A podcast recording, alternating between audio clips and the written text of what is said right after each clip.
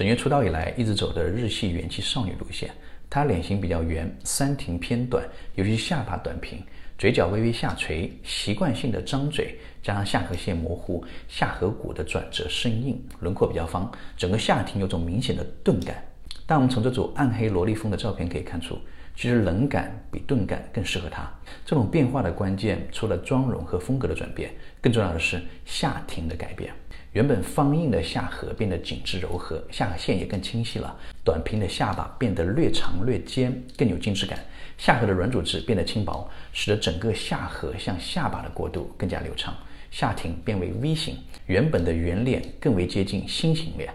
所以啊，对于有同样圆脸困扰的女生，其实只要修饰下颌的形态和线条，让下庭变长变立体，就能很好的综合整个脸型的钝感。变美要抓住重点，以最小的代价取得最大的改变。